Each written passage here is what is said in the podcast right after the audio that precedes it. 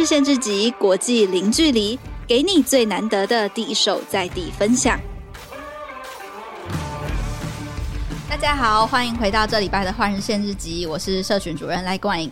今天是《换日线日集》的第六十集。那今天这集呢，算是我们这个节目从二零二一年开播以来，可以说是非常特殊的一期节目。对我自己作为主持人来说，也很特别。那怎么说呢？因为过去这五十九集以来，如果说你平常有在收听的听众，应该都会知道，我们多数是比较正经的，在讨论各国的文化、职场，或是比较严肃的分享一些国际时事话题。那听。众们也都是从听众的角度来聆听分享，听主持人和来宾对谈访问。那今天这集节目，我们要把这个问问题的机会交到观众们手上。在今天录音之前呢，我们已经先在换日线的 IG 和 LINE 账号上，向读者们搜集大家想要对换日线编辑们提出的问题。那今天就会非常自在的和你们像朋友一样的聊聊天，用分享的方式来度过这礼拜的 Podcast 时间。先和大家介绍一下。今天和我一起回答大家问题的会是换日线的内容编辑雅薇。Hello，大家好，我是雅薇。我的声音应该在第五十九集，也就是上礼拜的校园大使那一集 Podcast 节目出现过。那如果听众朋友有参加过换日线去年举办的三场线上的论坛活动，我们的 Hostel 系列，美国场、戏骨场跟留学场，就应该也会对我有一点点印象啦。就是跟冠影神默契搭档的那位编辑 自己讲，就很开心，今天也可以跟大家来轻松的聊一聊。对，因为通呃，如果通常平常我在听换声节目的话，平常听到的会是另一个声音，是老编的声音。嗯。但老编最近太忙了，他的会议真的是爆炸多，所以今天我们就邀请到雅薇继续来和我一起搭档。好，那前面说到今天这集会有别于之前比较严肃正经的录音嘛，当然也不是说我们今天就不正经啦，而是说我们今天会比比较轻松自在的方式和大家像在咖啡厅一样聊天的方式进行。那我们就赶快进入题目，来看看我们表单都收集到了哪些问题。第一题是。抱歉，我是一个新来的，请问换日线通常讨论哪些主题呢？那我先就 Podcast 的部分来分享好了。嗯，那 Podcast 主要是聚焦在异国的文化、职场和生活。例如说，以异国文化来说的话，我们会介绍一些其他国家的习俗。举个例子，像是我们在第三十一集、三十二集就分别介绍过日本和菲律宾他们过新年的方式。那职场的话呢，会主要是分享台湾人如何适应海外的职场，因为毕竟在台湾的不同公司就会有。不同的职场文化，更何况是到了海外。那现在加上疫情之后呢，有越来越多的工作机会都在国外，是大家可以领世界级薪水的机会。所以职场的话呢，就建议大家可以听听看第五十一、五十二、五十四、五十七集。那再来的话是生活面向的，像是第二十集在主要是讨论法国他们当地的休假制度啊，然后第三十九集是关于非洲乌干达，那第四十五集的话是我们一位作者他在英国照顾猿猴，然后第五十八集讲到澳洲。应该说，澳洲当地小孩子看书其实不一定会开灯这件事情。嗯、对，那更早一些节目的话，像是第九集，我们有一位作者他住进了巴西的贫民窟，然后第四集呢是有一位韩国的作者他在韩国当地亲身体验了寄生上流。对，那另外有很多年轻听众读者关心的留游学主题，像是第十八集，我们一位作者他在史丹佛半工半读的经验，都会是 Podcast 主要会分享的内容。嗯，那雅维要不要分享一下我们网站上的内容是什么？我们 Podcast 基本上就是目前是周更嘛，等于说每礼拜会有新推出的一集。对，那网站上内容基本上我们就是以文字文章的形式为主，那有点像是我们文章内容的大本营的概念。嗯，目前是以每天就是至少会推出四篇新的文章这样子的频率来跟大家见面。嗯，那。其实主题真的超多元的，就很欢迎大家可以去我们焕然线官网看。但如果这是一个懒人包来跟大家介绍一下，其实我们主题分类，如果你是对于去海外工作求学有兴趣，其实我们有海外职场以及 Crossing Campus 这两个分类。那其中 Crossing Campus 呢，它其实就是呃比较聚焦在可能留学、交换、教育、学习等等和校园发生的有关的事情。嗯。如果你是想要知道世界各地现在发生目前有什么重大的事情，或是有有趣的事件，就可以欢迎参考我们的时事现场这一个分类。那现场我觉得比较特别，因为换日线很珍贵的就是我们有分布在全球当地的作者嘛，那他们就可以针对这样的事件去带来第一手的观察，是我觉得跟可能其他的平台啊，就是稍微比较不一样的地方。事件发生之后，如果你还想知道相关领域的专业人士他怎么去诠释这个事件，那就可以看观点评论这一个单元，其中独家说法，读是读书的读，是我们的书评单元。有些作者看完了觉得很值得跟观众读者介绍的书，他也会分享他的书评。那如果你本身呢，就是那种比较对于知识型议题很感兴趣，嗯、平常就是一个资讯收集狂的话，嗯、其实我们在国际趋势这个类别就可以来帮你就是把脉一下。那它包含了有财经啊、新创、商业、政治、外交、科技，真的是包罗万象。今年我们推出了一个财经科普的系列文章，就是放在这里，大家可以很快速的知道，如果你平常是一个就是不太知道怎么理财，对，对因为我觉得我自己也会看这个，有时候新闻在讲说最近什么又升息啦，或者是央行又怎么样啦，其实会觉得哎、欸，好像是一个可能是适合投资的机会吗？或者是说我应该要注意什么？我这时候赚钱了吗？但是其实有时候不见得这么容易懂，嗯，所以我觉得财经科普这个系列主要就是帮一些大家可能不是这么专业的投资。型读者，没错，对，来帮助大家可以科普一下，就可以直接到我们的脸书或官网查“财经科普”这些关键字。那如果你本身就是想要来一点那种让身心放松、比较软的一些议题，嗯、其实我们的文史艺术还有生活风格就会很适合你。然后每周六晚上，顺便打个广告，我们在 九点整的时候也会在换日线的脸书粉专定期的去推出一个叫做“影迷大夜班”的单元，其实就是请我们影剧相关的专业。作者来分享他们觉得呃值得关注的电影啊、戏剧或者是人物专访都好。你需要片单的话，就是这时候了。没错，我们就是挑礼拜六晚上，因为想说大家应该那时候就是可能，比如说窝在家，可能打开串流平台在那边挑片啊，或是正准备要朋友出去看院线电影的时候，就可以来参考我们的影迷大夜班单元。最后还要讲的就是换日线编辑部，其实我们也会有编辑自产的原生内容。那在我们的网站上，就是有编辑部原创这个类别，然后我们有包含像是人物专访或者是国际时事的编译。除此之外，我觉得策展专区也很值得推荐给大家，因为其实我们会用数位专辑的方式去收录特定主题的内容。最近的话，就是呃战后日本最有台首相安倍晋三纪念专辑，这个嗯嗯也是我们整个编辑部就是一起动员起来的。对，分类很多啦，反正大家就是把我们所有的社群账号全部追踪起来。对，看你喜欢 FB、IG、Line、YouTube、Podcast 都可以，这几个平台上面都会有换人线的踪影。那以上我们前面。呃，叙叙呃说了这么多，其实如果你对任何的单元有兴趣的话呢，都可以在这些平台上注意到我们。好，第二题呢，一个主题从发想到产出大概多久？好，那我还是从 Podcast 的角度跟大家分享。嗯、如果是从发想到产出的话，我觉得可以分成双周跟和单周跟讨论。如果是更元老级的听众的话，就是从一开始就。听我们节目的人的话，应该会发现我们其实一开始其实是双周更的。我们是一直到二零二一年大概十月左右才开始变成周更。那如果是双周的话呢，准备期大概是。快的话，两到三周，从企划、大纲、邀约、确认大纲、录音到上架。那每周的话，准备期就要拉长到一个多月，因为有时候时间压力的话，就是不能被时间追上来嘛，所以这个预备期就必须要准备得更长。有时候你可能需要先多跑一个月的节目，才有可能避免被一些可能意外或者是临时的事情、临时的会议，然后导致不能录音，来影响这个播出的频率。那剪辑的话，后置同事，请问一周够吗？哦，一周够，他跟我点头。点头 一剪辑的话，大概一周，所以其实就是录音前期的准备可能会需要比较抓时间，因为毕竟还关系到受访者来宾嘛，所以前期会比较需要抓时间。那我们后置同事他非常优秀，他一个礼拜就可以处理完这些音档，所以平均大概一个月左右。那当然也有很顺畅的时候，就会有很不顺畅的时候，像是有遇过原本已经排好来宾，然后大纲也写好，结果呢这个来宾就确诊了，嗯、或者是因为他的工作关系，他突然。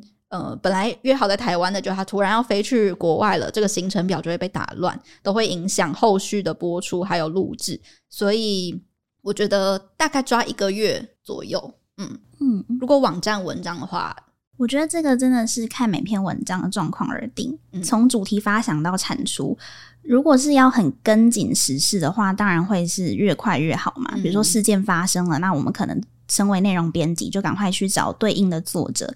来跟他们邀稿，请他们就是尽快的提供相关的内容。可是因为换日线毕竟不是做即时新闻的平台，我们还是很重视，比如说讨论的深度或这个文章它的观点，或有没有作者自己原创的一些想法。所以其实我们不见得会要求作者，比如说事发隔天或两天内就一定要交稿。嗯。基本上如果作者需要的话，我们还是会给他一些时间。那我觉得这个是比较快速的，就是可能一周内跟着时事要出的文章。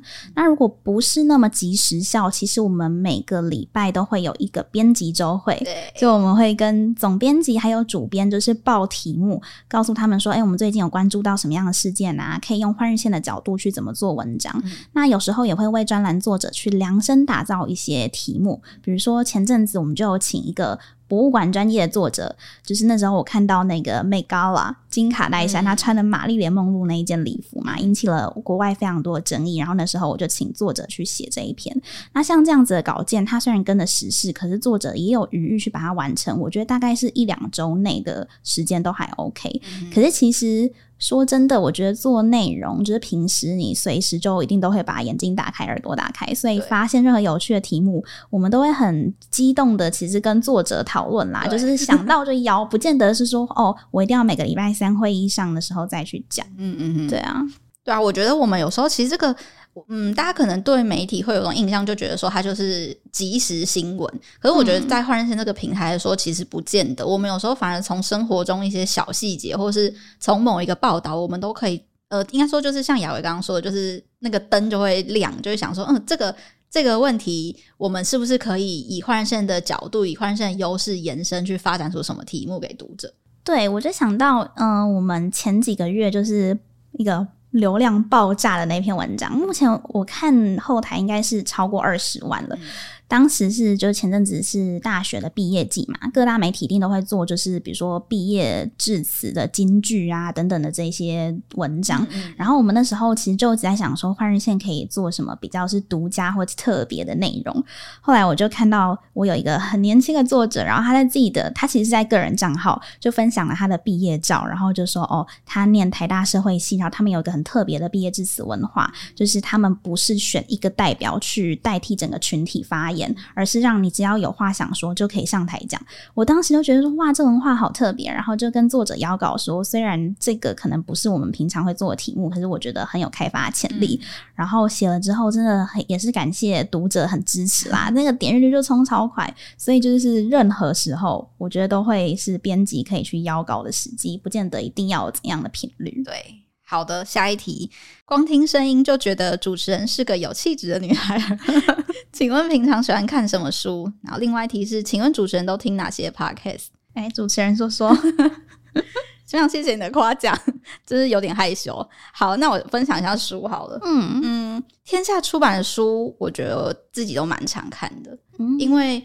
员工呃，就是有天下有个福利，就是我们每一年可以领二十本集团出版的书，是算是员工福利之一。然后，所以基本上我们整个办公室都是书。然后之前地震的时候呢，同事的书墙还整面倒下，这样，所以就是大家 回来之后，就是还要在那边排书。好，那工具书的话，我觉得我是工具书跟趋势分析书都还算会看。我觉得可能因为在媒体吧，就是你必须要一直。知道说现在流行什么，嗯、然后接下来趋势是什么，可以跑得比较快。那我推荐一本我即将要开始看的，好了，就这本也是天下杂志出版的，叫做《男孩、鼹鼠、狐狸与马》。那这本书呢，是来自全球热销的疗愈系绘本。据网站上的介绍说，全球销售已经超过四百五十万册，然后包括像是欧普拉、茱莉亚·罗伯兹、还有雷神、克里斯·汉斯沃都是读者。那这本书的大纲主要是在传达说，呃，生活当你有点心累或是失望的时候呢，不要忘记这个世界上还是有很多事情可以治愈人心。一在一个人们最疏离、寂寞、苦涩的时候，打开照亮了大家疲惫受伤的心。以上是网站上的介绍。那我一开始其实并没有特别积极想要去领这本书来看，但是在同事介绍完之后呢，我还先去领了别本书。但是就当我去领书的时候，我就发现，在那边等着被领的书啊，清一色都是这本，就想说哇塞，大家都领这本呢，所以我就决定，那我也要看。那我是不是也要去领一下？可以哦，今年还有扣打吧？好，有我还有。好，那 Podcast 的话呢，我就推荐两个，也是换日线作者的频道，一个叫做城市豆沙包，主持人也就是换日线主要写法国主题的作者邱义杰，他会带大家开箱不同的国家城市，可以很快认识其他国家的节目。那如果大家想先听听他的声音的话呢，他在第二十集的时候也有出现在《换人线》自己过。这位邱奕杰作者，对。那另外一个的话呢，是荔枝小酒馆，这位主持人是《换日线》的专栏作者荔枝和她老公。那他们因为之前在上海工作，然后现在回到台湾，会分享一些时事名词或是生活趣事。像是之前《换人线》网站上有一篇文章，就在介绍说什么是雪糕刺客，呀，我有印象。有，那篇是我编的，真的就是你编的，大家都觉得。很有趣，对，就是会有一些比较特殊的名词介绍，你可能之前没听过，可是你会好奇他到底在讲什么。那这就是荔枝写的，也是他在他的频道上，在他的节目上有录过这集节目。这样，这两个节目主持人都有上过换人线节目，分别在第二十集和第五十一集。如果大家有兴趣的话，也可以先去听听看他们来换人线节目的录音。这题的读者发问，虽然他原本题目设定说主持人是个有气质的女孩，我虽然不是。换日线自己的主持人，但是我，我以为我以为你要说，虽然我不认同这件事，我认同，我认同。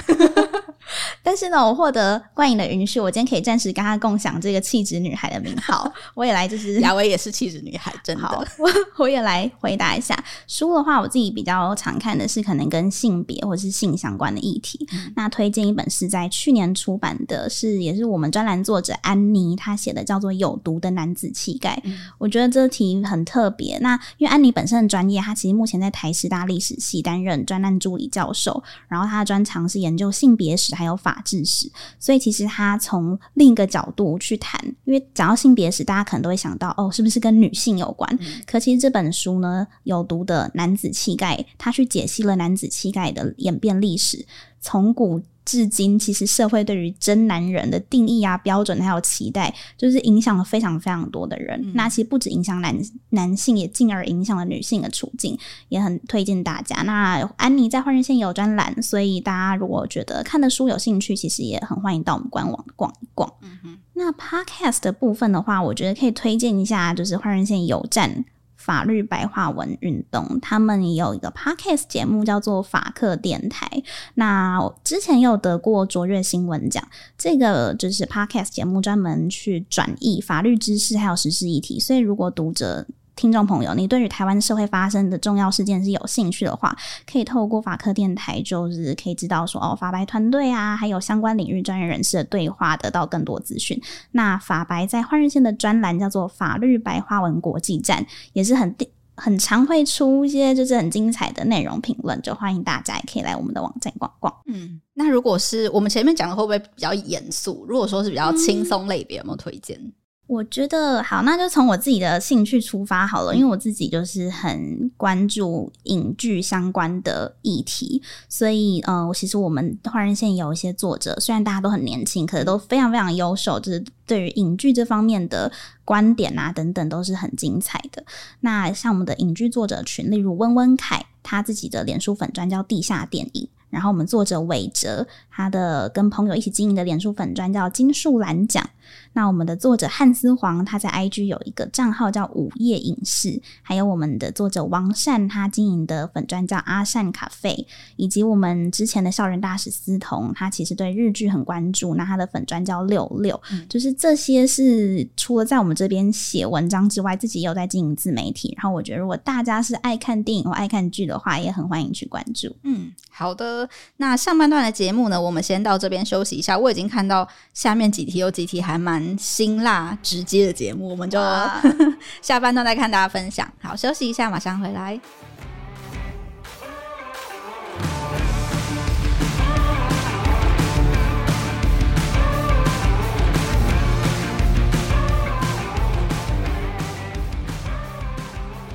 欢迎回到节目，那我们就赶快接着看下一题喽。如何向大神们、大忙人邀稿？哦，邀稿的部分。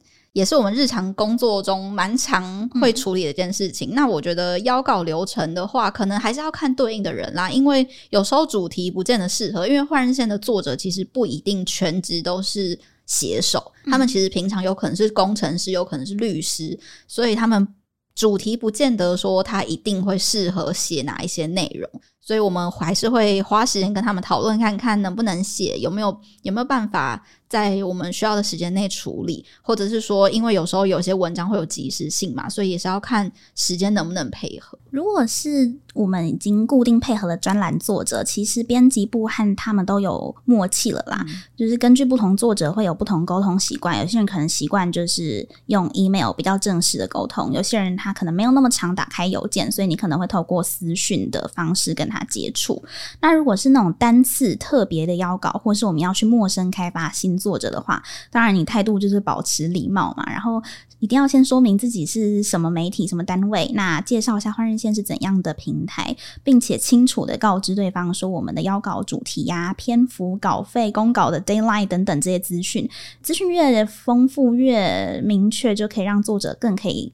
直接判断说他要不要接这次的合作。嗯，那就算没有人份写稿，其实我们还是会保持一些开放合作方式，比如说邀请他们上 Podcast，跟我们聊，用对话的方式聊聊，或是未来换日先办了什么实体的活动，他们也可能是我们的协力呀、啊，或者是一起就是共襄盛举的伙伴这样子。对，对嗯，好，下一题，呃，编辑会常常加班甚至熬夜吗？嗯，这边也不想骗大家，因为媒体越说不会，应该都是骗人的，所以。确实会有加班熬夜的时候，尤其是遇到业务高峰期，像是季刊筹备期，或者是活动筹备期，甚至是当全球有大事件发生的时候，像是上个月日本首相安倍晋三遇到枪击，就是大家编辑部全体动起来，嗯、然后从邀稿啊，然后准备图片啊，准备图文策展这些，都会是影响正常上班时间。但我觉得这也正是媒体业比较。迷人的地方吧，就是好，你做完了就会很有成就感。我觉得常常加班甚至熬夜嘛，可能要看大家对于这个常常的。定义是什么？然后或者是大家觉得几点之后算加班？怎样是熬夜？那因为像我个人来说，我自己算是工作狂，然后也有自己生活的一个时区，嗯、就跟大家可能在台湾生活时区有点不太一样啦。所以我很常会没有意识到说，哦，我可能在加班或熬夜。可是其实，在换日线担任内容编辑，因为你接触的作者其实横跨不同国家城市嘛，当然就会有不同时区。所以即使台湾这边是下班时间。可是作者如果他在比如说波士顿，或是他在呃非洲，他私讯你，嗯、你还是有可能会在这个时候收到讯息或邮件，是很正常的事情。可是老板当然他不会规定我们说哦，你一定要马上回啊，或是秒读等等。其实这就是看编辑自己工作的一个频率跟节奏调节。嗯、所以我觉得还是很看个人啦。那没有到大家想的都是这么可怕，我是这样觉得。对对。好，下一题，媒体不景气，你们会担心倒闭吗？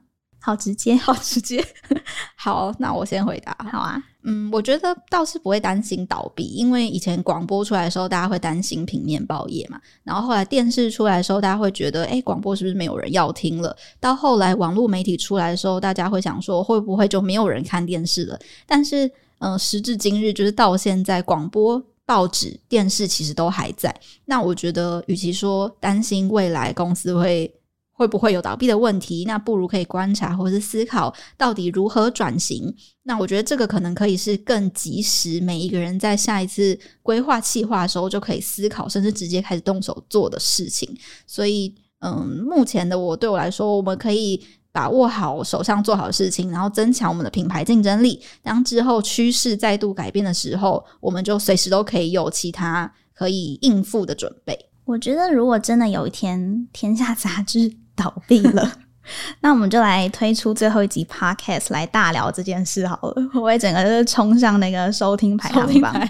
我自己是觉得，这位听众可能本身对于，也许对于媒体业是有兴趣的，嗯、所以在担心说会不会如果要进入媒体业会不会倒闭啊，或者是经营不善等等。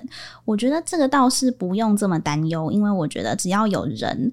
的存在，大家就对于资讯的收集或者是呃交流是一定会有这样的需求的。嗯嗯，对，只是你可能可以想想看说，说哦，你是比较想要进入一个体制，去一个媒体公司做新闻、做媒体，还是你想要经营自己的自媒体？但我觉得无论如何，应该是不短时间内是不会担、嗯、不用担心啦。对对对对对。好，下一题，你们网站都有了，那为什么还要买你们的月刊？哦，我们应该是季刊，就是我们是以季为单位，春夏秋冬都会出一本。那网站上确实会有根据季刊主题而相应推出的文章。那但是因为纸本和网络的阅读习惯不一样，所以其实在内容上也会有不一样的地方。嗯，而且我们季刊今年算是经历一个大改版，对对，就是大家一定要去买哦，因为真的有很多新的内容是跟以前完全不一样的。像是我就随便讲几个好了，嗯、我们每一季季刊呢，现在都会跟。换日线的会员限定征稿或征图片，嗯、像上一本我们因为做呃你值得国际级薪水，所以我们就跟我们的就是注册会员征说，你可以提供我们你在全球工作现场工作的照片。对，然后这一次我们是呃我挑战世界级舞台嘛，嗯嗯，所以我们就跟会员征求他们。把台湾的元素和文化带到世界的现场的照片，有人就分享了，比如说他在国外，然后介绍台湾的美食啊。对，然后还有我印象比较深的是，他把台湾的高粱酒送给外国人。哦。对，就是其实我们会。增加和会员互动的这样子的元素和篇幅。嗯、那除此之外，季刊现在还有一个，就是只有季刊才有的，算一个福利，叫做作者通信，也就是和当季的作者，你可以跟作者有点像交笔友的那种感觉，一种老派的浪漫。那这个是纸本，可能做起来比较有感啦。虽然其实我们在网站上也原本就有作者通信单元，可是我们在季刊里面会有一个季刊限定的 QR code。对，然后。订阅的读者，你可以直接扫这个 QR code，然后去提问，比较不会沉没在我们的茫茫大海之中。平平常的单元就是会比较。多来信就会有很多比较多问题。嗯、那如果你是针对季刊，你是季刊订户或者季刊的购买者的话呢，你就只会在季刊里面看到这个 QR code，那你就可以透过这个连接这个入口，然后来获得一个专属通道的概念。嗯，这一本的话，我们就先偷偷小爆雷，就是我们有一篇是有读者他很好奇说中年转职。会不会遇到什么挫折，或者是另外一个，他可能对于在英国从事行销业，想要知道有什么样特质比较适合，就我们就会请对应专业的作者来跟大家就是直接回复。那季刊限定的还有一个单元叫做校园征文奖，是换日线会每一期季刊。办给就是全世界国高中生，只要你是用中文书写，然后你阅读了季刊的指定文章之后，写了心得，写了评论，那我们就会编辑部选出就是每一季的前三名的得奖者，那也会把你的作品刊登在我们季刊上，并且附上换日线编辑部给你的专属的评语，也算是我们季刊还蛮特别的一个部分。没错，今年的秋季刊。大家听到节目的时候，应该已经上市了。就是八月十七号的时候，就会在各大实体网络书店都会上市。所以，如果有兴趣的读者呢，这一季的主题就是我挑战世界级舞台嘛。如果有兴趣的读者，然后也想要跟我们的当季作者有一个可以问问题、通信交流的机会的话，就记得去找到我挑战世界级舞台。好好，下一题，请问换日线小编有叛逆的一面吗？会想反抗什么？先问问雅维好了。我觉得这个题目好特别哦，他是不是觉得我们很叛逆？他有发现一些 蛛丝马迹，是不是？平常听起来是很震惊。我自己 虽然不是换日线脸书的小编啦，但是身为内容编辑，有时候我也是会去寻一下，就是呃，我可能经手的文章，那读者有没有什么在粉专底下留言回馈的？那。通常如果是就是，我觉得当然就是做媒体，你一定会遇到酸民，这是不可避免的。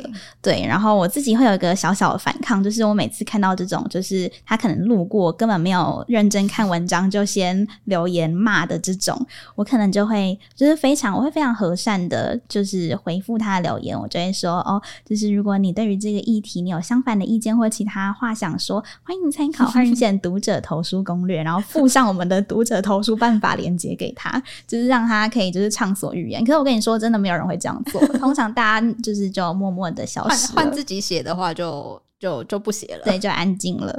好，我觉得叛逆的话，我觉得每个人心中应该都会有叛逆的一面，只是看有没有被引爆。但是此刻我好像还好，就像雅维说的，我觉得通常看到酸民的留言会比较想反抗，因为这时候其实心里面会有一些情绪的波动。但是作为一个编辑，就还是要跟他们理性沟通。嗯，对。好，下一题哦，也是跟比较心灵层面相关的，请问也是我们最后一题喽？请问心累想躺平时，如何维持心力坚持下去呢？心累想躺平的时候，哈，我觉得我答案很消极耶。我觉得你如果心累想躺平，你就躺啊，就是一个让自己想放松就放松，是吗？对，就是我觉得。毕竟，不论做什么工作啊，当然，因为我们自己身为编辑，可能会用编辑的角度去出发。嗯、可是，我觉得不论做什么工作，应该都会有遇到，比如说疲乏，或者是困境，或者是呃，觉得好像想要改变，可不知道怎么改变的阶段。对。那这时候，如果广义来说这样是心累的话，其实我觉得，嗯，就是正视一下自己的这个情绪，就让自己适度的放松。那如果真的很受不了，觉得想要换工作啊，或怎么样？我觉得该换就换，该躺就躺。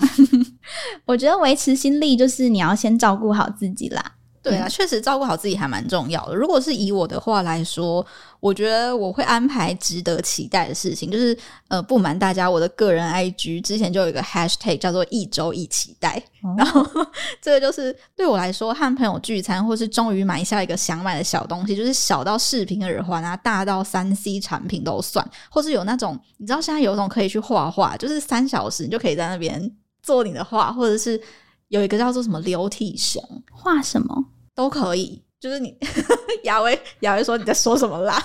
没有没有，我今天愿闻其详，就是它就是你可以画你想要画的东西，可我觉得它就是一个疗愈的功能啦。嗯，对，如果他有兴趣的话，就可以再去了解看看。你的休闲很丰富诶、欸，真的吗？比我丰富非常多。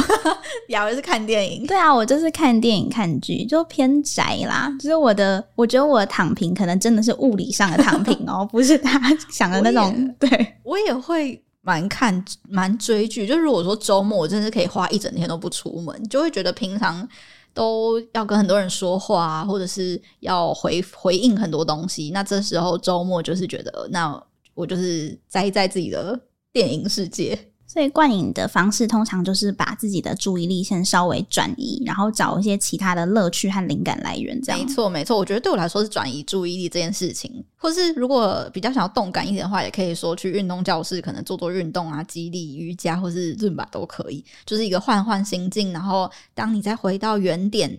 也不是原点，就是回到让你心累的这些事情上的时候，我觉得可以重拾动力，就觉得好像可以继续做下去的感觉，或者是说你在前述的这些活动中突然找到灵感也说不定。嗯，欢迎听众朋友，如果心累想躺平的时候，可以打开换日线自己的 Podcast，陪你一起躺着听，选一集最喜欢的主题，然后结果听完之后就想要出国了。会吗？这样也蛮好的啊！就有下一次可以期待，是你刚刚说的，帮自己安排一周、一年一期待好了。哦，一年一期待，可以。欸、可以我们有位同事就很希望可以数位游牧啊，就是到其他国家去享受一下不同的工作环境。嗯、对啊，好呀。那我们今天的题目就到这里。如果嗯、呃、你的问题没有被回答到的话呢，也都欢迎留言给我们，或者是嗯、呃、也可以私讯换人线的粉专。那如果对于 Podcast 节目未来希望有什么收听内容的话呢，也都非常欢迎你们留言告诉我们。今天的节目就到这里，那我们就下礼拜空中再见，谢谢大家。